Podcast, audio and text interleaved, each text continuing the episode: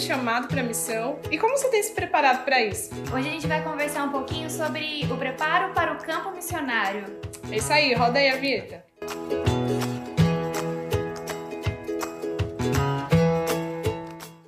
Oi, gente, tudo bem? Eu sou a Érica, eu faço parte aqui da equipe da Missão Casa de Jardim, da comunicação. E de outras coisas e mais. E de outras coisas mais. e a Alana também faz parte da Casa Jardim. Isso aí. E a gente está aqui numa conversa para falar a respeito do preparo para a missão. E a Alana está mais de seis anos aí no campo missionário. E a gente vai trocar uma ideia a respeito disso. Sobre o preparo e o processo até que você chegue de fato ao campo missionário. Que é esse campo missionário? Mas antes disso, o que você precisa fazer nesse tempo? Isso aí. E, Alana, eu queria saber o que impulsiona, na verdade, a gente começar a ter o desejo de fazer missão. Porque eu acredito muito que o cristão verdadeiro, a pessoa que se diz cristã, ela tem a vontade de compartilhar o evangelho. Então, qual é o começo dessa caminhada em missão? O que, que eu deveria fazer para começar a me introduzir no mundo missionário? São muitas coisas, né? Mas eu acredito que é assim: é, você não faz no campo missionário nada que você já não faça. Então, antes de você fazer algo, você precisa ser. Então, você primeiro é, para depois você manifestar aquilo. Então, assim, se você sente do Senhor que você vai ser missionário em algum lugar, em tempo integral, você precisa já ter algumas práticas cristãs no seu dia a dia. Então, assim, é a oração precisa ser uma disciplina essencial. Você já precisa desenvolver disciplina antes de ir para o campo. Porque se você não ora em casa, quando você estiver em outro país, você vai continuar não orando, continuar não sendo relevante. E, e toda vez que a gente quer fazer alguma coisa, que a gente quer empenhar nossa vida em algo, a gente tem que se dedicar nisso, né? E a gente está falando aqui sobre o chamado missionário, mas, por exemplo, se você quer ser um bom profissional, se você quer ser um bom empresário, como você tem se preparado para isso? Será que você tem corrido atrás de cursos, de preparação? Quem são as pessoas que convivem com você? Né? Porque eu ouço muito falar que as cinco pessoas que convivem com a gente são as que mais têm influência sobre nós, né? Hum. Então, se você quer ser missionário, quem são essas cinco pessoas que são mais próximas a você? Quem mais tem exercido é, influência sobre a sua vida? Quem aparece no seu feed do Instagram. Isso mesmo. quem você segue lá, quem quem tem feito parte da sua vida, né? E a oração, ela entra também nesse contexto de pessoas com, com as quais a gente convive. Porque se a gente convive com pessoas que oram, pessoas que, que buscam a Deus, que procuram é, ter uma vida séria cristã, meditar na palavra, é claro que nós vamos ser como essas pessoas, né? De alguma forma a gente vai receber a influência dessas pessoas. E além disso, você vai passar mais tempo com o Senhor. E não só da prática da oração, mas também de leitura e meditação da palavra, é algo que você precisa desenvolver antes de ir para o campo. Então, se você quer gastar a sua vida falando de Jesus, você precisa querer gastar a sua vida com Jesus. Senão Exatamente. não faz sentido.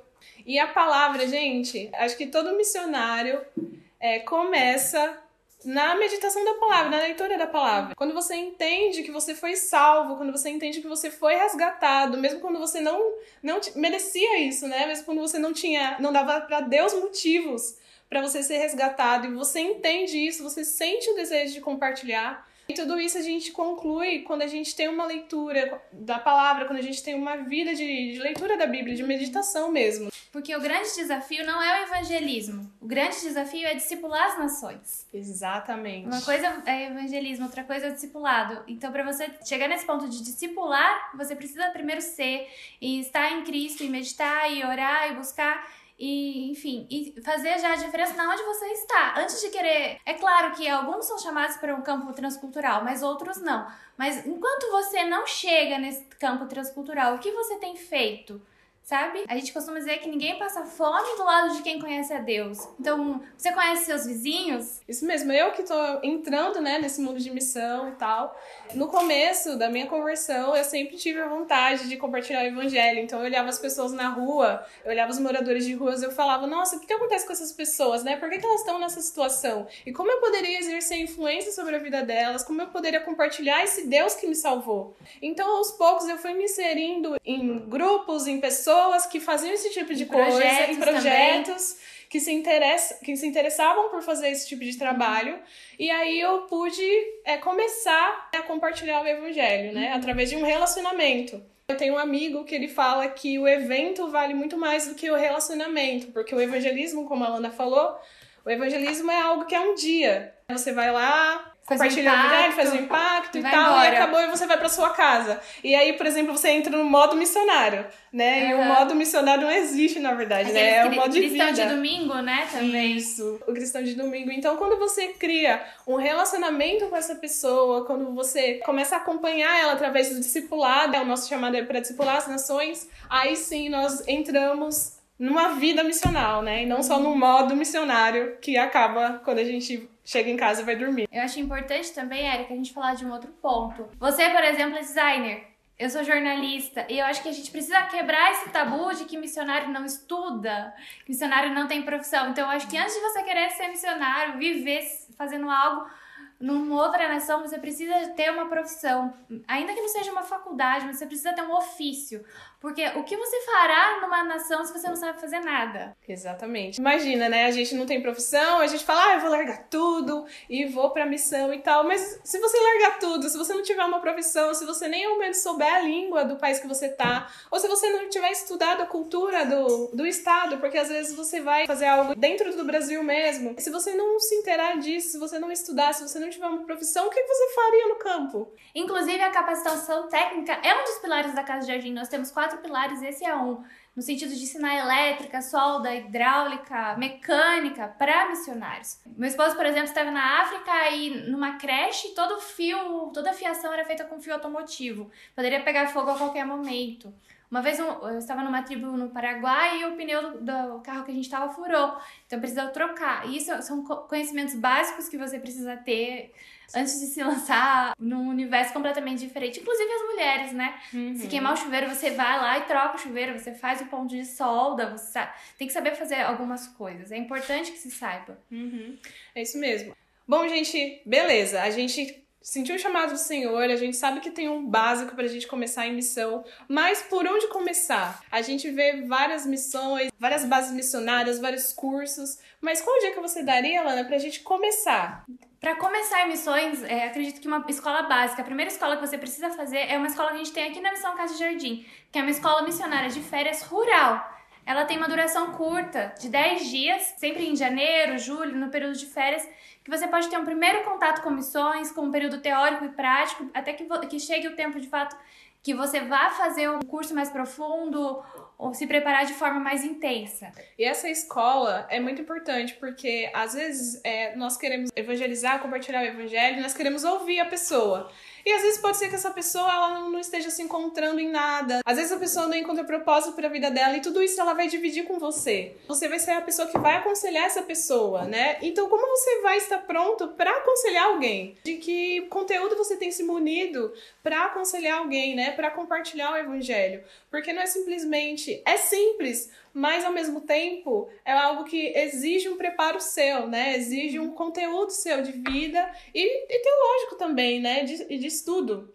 Né? É, falando sobre preparo, sobre conteúdo de vida, eu acho que um outro ponto importante também, quando você fala, ok, eu recebi esse chamado, eu quero responder, vou ser missionário, por onde eu começo, é verificar seus documentos. Então, por exemplo, eu costumo dizer, às vezes você está orando para Deus te dar um carro, mas você não tirou a habilitação. Exatamente. É a mesma coisa, você está orando porque você vai para as nações, mas você não tirou o passaporte. Então, primeiro passo. tipo eu, assim, que ainda não tirei. Mas a culpa é da pandemia, tá bom, gente? Da o primeiro passo é, de fato, tirar o passaporte, verificar as suas vacinas, verificar essas questões de documentação.